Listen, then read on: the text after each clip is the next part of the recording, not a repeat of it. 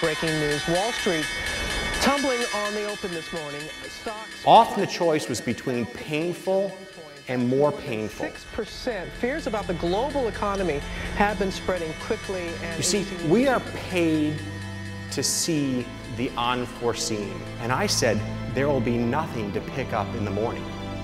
We're going to get this done. Empiezan los FinPix. Soy Mariano Angulo, esto es No Financieros y vamos al lío. ¡Que invierta su puta madre!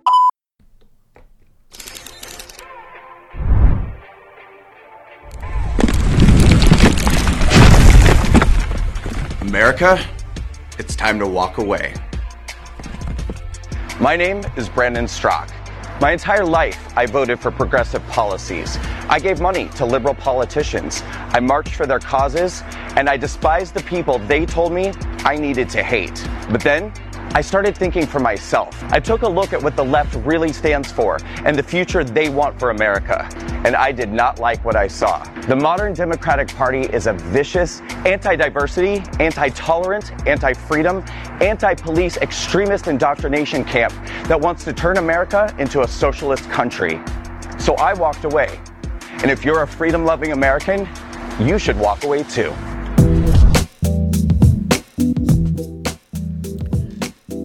¿Qué tal, no financieros? Semana nueva y aquí teníamos a Brandon Stratak, Strakat o algo así. Bueno, este es un, bueno, es un vídeo del Partido Republicano. Está muy chulo porque es, sobre todo desde el punto de vista democrático, digo, perdón, democrático, del punto de vista de marketing político, ¿no? Muy en la línea de ese, de uno que puse hace poco que era de Kimberly, no sé qué, desde Baltimore, también del Partido Republicano. Bueno, pues con un tono un poco distinto, bastante casi en tono videoclip, la verdad es que está chulo.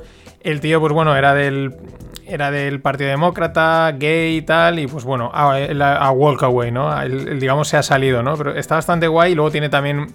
La otra parte es divertida porque a partir del trozo que os he puesto, pues de repente pues se encuentra con unos gays, ¿no? Y les dice, bueno, pues está, no sé qué, nosotros pues con los típicos clichés y este, pues tenéis que saliros, ¿no? Walk away, pero luego se encuentra con un negro, luego con una mujer, ¿no? Con los, las minorías, ¿no? Pero bueno, está interesante desde ese punto, desde el lado de, marketing, ¿no? Político de, de, bueno, pues un tono distinto y luego ya pues cada uno lo que, lo que quiera pensar. Más cosas. China supera a la eurozona como pues como eh, segunda, llega, se alza a la segunda economía más potente del mundo. Actualmente, eh, Estados Unidos es la, número uno con un 27% del, digamos, del volumen, ¿no? de, de, la pasta, por así decirlo. Ahora luego, porque ahora matizaremos algunas cosas. Pero bueno, según una manera de medirlo, eh, Estados Unidos acapara el 27% de la economía mundial. China ha superado a Europa y se pone con el 18%. Europa se queda con el 17%. Ahí, ahí. Luego Japón el 6,5 y luego la India se, adelanta a Reino Unido, la India con un 3,7 y, Re, y, Reino Unido que tenía un 3,6. Decía el matiz porque bueno, si se aplica la paridad del poder adquisitivo, es decir, eh, no es lo mismo comprarse un coche en China que un coche en Estados Unidos, ¿no? O el, pues ajustar un poco según al, al, nivel de precios, a la capacidad de poder adquisitivo, pues según es, esa forma de medir, no. China es la número uno, la, mayor economía del mundo con un 23%, Estados Unidos un 18% y Europa un 13%. En fin, bueno, mmm, según por donde se mire, ¿no? Al final, mmm, pues ahí están, ahí están peleándose. Me llama la atención, según la primera, eh, la primera clasificación, porque claro, te están vendiendo, ¿no? China va a superar a Estados Unidos, ¿no? China va a superar a Estados Unidos, que parece que vaya a ser mañana y está a una 10 puntos de Estados Unidos, ¿no? Estas cosas a veces las venden como muy urgentes y realmente, pues lo que suele pasar, esto no es de un día para otro, igual que cuando venden este el fin de las monedas y todas estas historias, ¿no? No es algo que al día siguiente te levantas y ha desaparecido, es un proceso paulatino y dices, bueno, pues de aquí a que me pille igual... Más cosas. La FDA, que es la, la agencia americana del medicamento, pues ha aprobado el Redemsivir de Gilead.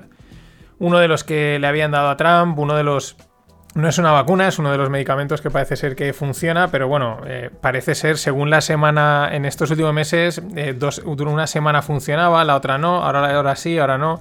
Antes veía por ahí en, pues en un vídeo, ¿no? Que la Unión Europea lo ponía así como mal, ¿no? Compró dos millones de, de dosis de este de medicamento cuando eh, no funciona contra el COVID, ¿no? Pero ahora la FDA lo aprueba que sí que funciona para el COVID, en fin.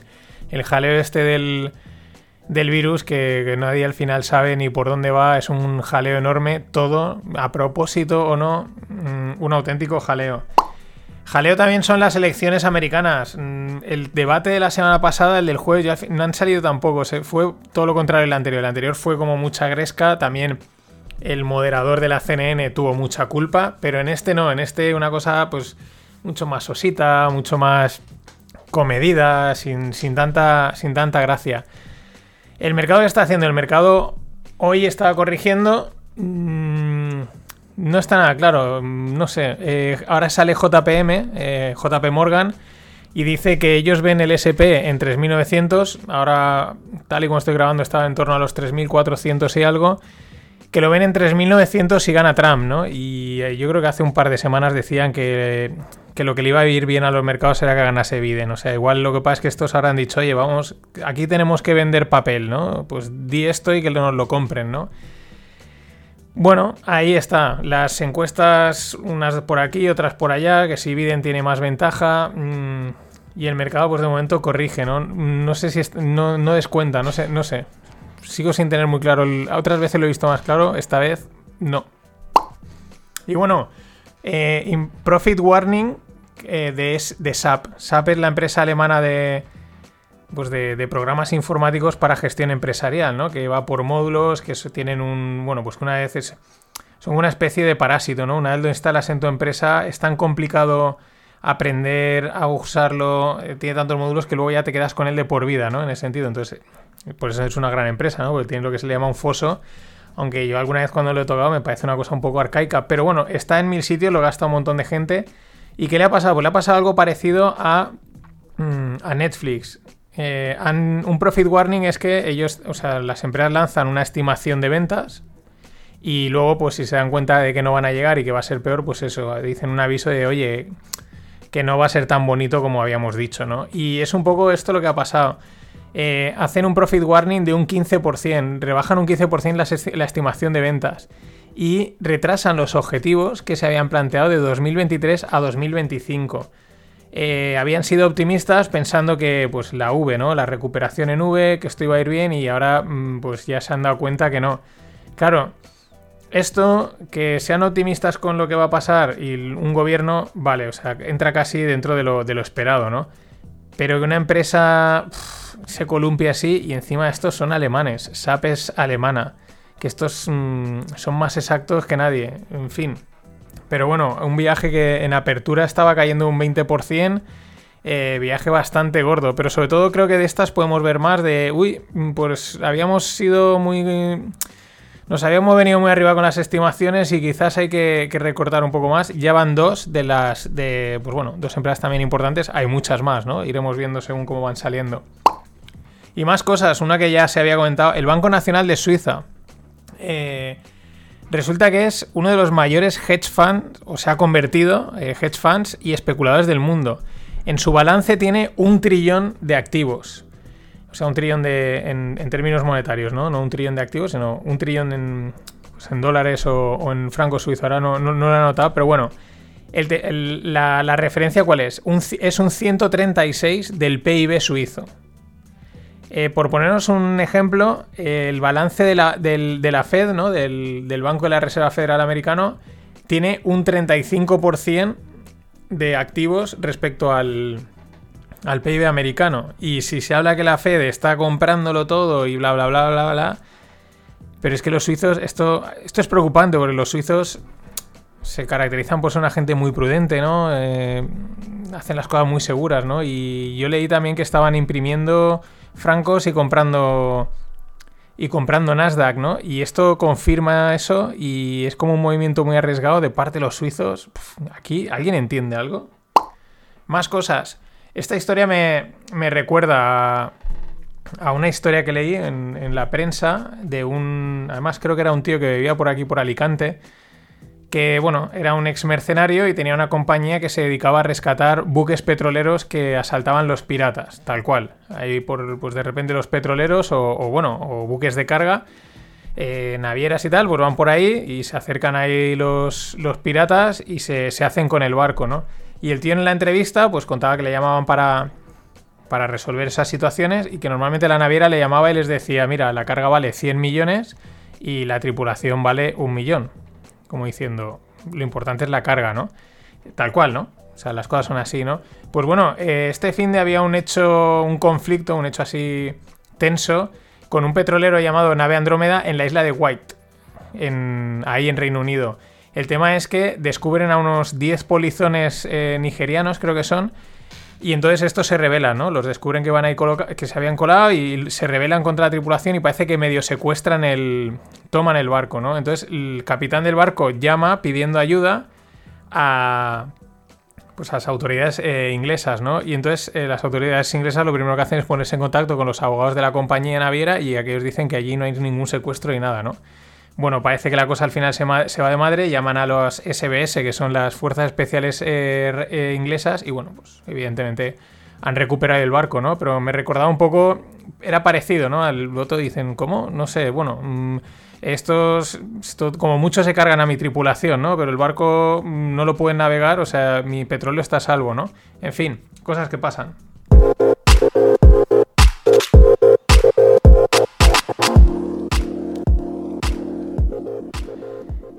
Y vamos con startups y blockchain. Esta startup que han fundado me mola bastante. Contract, con dos Ks, ¿no? ¿Y, qué hacen? Lo que hacen es que eh, digitalizan los contratos legales simples, ¿no? Como los típicos de arrendamientos, alquileres, todo ese tipo de, de contratos que no sé si alguno se ha tenido que enfrentar a alguno de esos, tanto pues porque tenga algún piso en alquiler, alguna historia así, pero son realmente contratos muy sencillos que al final pues acabas descargándotelos por ahí de la web, pero nunca tienes mucha seguridad, esto estará bien, esto estará, ¿no? Y, realmente son contratos sencillos que tampoco, si me está viendo algún abogado, lo siento, pero tampoco tiene mucho sentido ir a pagar a un abogado para que te haga ese contrato, ¿no? Y entonces esta startup lo que va a hacer es ese tipo de contratos sencillos, simples, eh, de uso muy habitual, pues digitalizarlos y dar un servicio eh, yo creo que es muy necesario, ¿no? Ya para cuando quieres cosas más complicadas, pues lógicamente tiene compensa pagar a, un abogado, ¿no? Me ha molado, me ha molado la idea. Porque en algún momento, eh, pues dices, esto me hubiese venido bien. Más cosas. Os traigo una app que me ha hecho gracia también. La he encontrado por Product Hunt, que es, si no la conocéis, es una página en la que descubren eh, startups, aplicaciones, webs, así con, pues bueno, con, eso de Product Hunt, ¿no? De descubrimiento de productos divertidos o o que traigan cosas interesantes. Y esta app se llama Space Time Kit.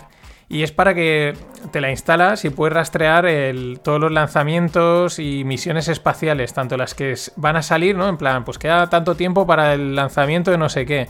O una vez han lanzado, pues que puedas ir siguiendo por dónde va y tal. Oye, me parece que está súper chulo y más ahora que está, parece que está volviendo a empezar una carrera espacial por la conquista del espacio, aunque con un lado más privado, más de empresas privadas que de, que de, que de organismos públicos, ¿no? Así que eh, muy interesante.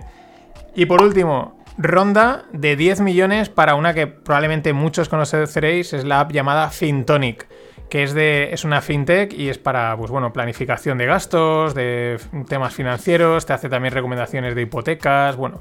Eh, la verdad es que es una de las fintechs más conocidas en España, lleva ya bastantes rondas. Esto ha sido pues también una especie de es un préstamo convertible en acciones. O sea, le han prestado la pasta y luego, pues según las condiciones, lo que pase, pues igual lo devuelven o dicen no, pues lo, cambiamos por acciones. Entre los accionistas está, ha entrado ING y bueno, esto también se ve que ha sido debido por el tema de la pandemia, ¿no? El golpe de la pandemia, pues han necesitado ampliar, tener más liquidez, tener más, más fondos para poder hacer frente a lo que venga. Que bueno, pues que unos días lo vemos muy negro y otros días lo vemos muy blanco. Y bueno, eh, blockchain, muy interesante, muy interesante. Zhao Chengpeng, que es el, CEO de Binance. Binance es, mm, si no, no sé si es el mayor o el segundo mayor, sí que es probablemente el, el exchange más conocido. Ya sabéis, los exchanges es donde se compran y se venden y donde se tradean las criptomonedas. Y bueno, en unas, en unas declaraciones dice cosas muy interesantes, ¿no? Eh, yo le he titulado el Zuckerberg del mundo Bitcoin, ¿no? Porque él pues se pliega donde está la pasta y ya está, ¿no? Los ideales estos de que se venden en el mundo blockchain, cripto, Bitcoin, pues como dice, ya, ya, a mí dame dinero. ¿Por qué lo digo? Porque el tío dice que, bueno, que las CBDCs, las Central Bank Digital Currencies que van a salir, que se están testeando, pues que bueno, que en principio no cree que le hagan mucho daño a Bitcoin porque serán muy restrictivas, yo creo que localmente sí, ¿no? digamos a nivel internacional, porque serán como muy restrictivas de aplicación a un país, con unas, etcétera, ¿no? Como muy, muy localizadas. Pero dice, si hay algún gobierno que impulsa otra criptomoneda que sea más abierta, más gratuita y con menos restricciones que Bitcoin, y es más rápida y barata de usar, eso amenazaría a Bitcoin. dice, pero eso es bueno para, la, para, la, industria. Es algo mejor que Bitcoin y lo reemplazaría. O sea, de una manera implícita está diciendo que Bitcoin es mejorable. Y es un tío del mundo este, que sabe de qué va. Dice que Bitcoin es, pues eso, eh, eh, si fuese más rápido, más barato de usar, con menos restricciones, pues lo mejoraría, lo, reemplazaría, ¿no? Muy interesante. También dice, esto es como el HTML4 y el HTML5, aquellos que son lenguajes de programación web, pues bueno, pues uno mejora al otro, ¿no? Lo cual también es un poco evidente que puedan salir tecnologías más potentes. Y también dice, ¿no? Porque respecto a BitMEX, que es el exchange este que, bueno, los reguladores han intervenido y le han dicho que están manipulando el mercado. Y dice una cosa también interesante, ¿no? Dice, en el verano del 2015, pues probablemente se podía hacer cualquier cosa, porque no había... El foco no estaba puesto en ellos. Dice, pero en los últimos años, pues eso ya no lo puedes hacer, ¿no? Dando también a entender, pues lo que muchas veces he comentado, esa como el mundo FIA de, tradicional, de financiero, pues va metiéndole mano al, al mundo cripto y también el mundo cripto, como aquí sutilmente este, pues se deja un poquito, ¿no? Porque este dice, mira, a mí me da igual que vengan las CBDCs o lo que venga, yo lo que quiero es que aquí haya transacciones y dinero en mi exchange, que es como yo gano pasta. Si entra el cripto dólar, el cripto euro y el cripto yuan y los cripto no sé qué, pues lo que va a hacer es que la gente eh, los use con más facilidad y utilice más su plataforma y ahí es donde él tiene dinero. Tan sencillo como eso. Eh, al final siempre hay alguien que te vende. Esto es, esto es así. Y por último, eh, salía el viernes. Eh, la semana pasada os comentaba que PayPal pues, iba a permitir que se pudiesen comprar y vender bitcoins, no transferirlos, mantenerlos, etcétera, ¿no? Pero también salió enseguida, el, ya digo, el viernes tarde-noche, que estarían rumores de adquirir firmas cripto. ¿Vale? Y entonces me vino a mí la idea, digo, ¿qué no llegarán ahora las techs, las grandes techs americanas cargadas de cash fiat de dólares y se lancen a comprar el mercado este. Y entonces, pues ya llámale alternativa. Sí, sí, alternativa. En fin, esto ha sido todo por hoy. Pasado bien. Acordado de suscribiros que a final de semana habrá, habrá sorteo, sorteito, por hacer un año de, de, haber arrancado este, este proyecto eh, podcastero. Gracias por estar ahí. Breaking news, Wall Street tumbling on the open this morning. Stocks... Often the choice was between painful and more painful. 6%. Fears about the global economy have been spreading quickly. And you see, we are paid to see the unforeseen. And I said, there will be nothing to pick up in the morning. We're going to get this done. Empiezan los FinPix. Soy Mariano Angulo, esto es No Financieros y vamos al lío. ¡Que invierta su puta madre!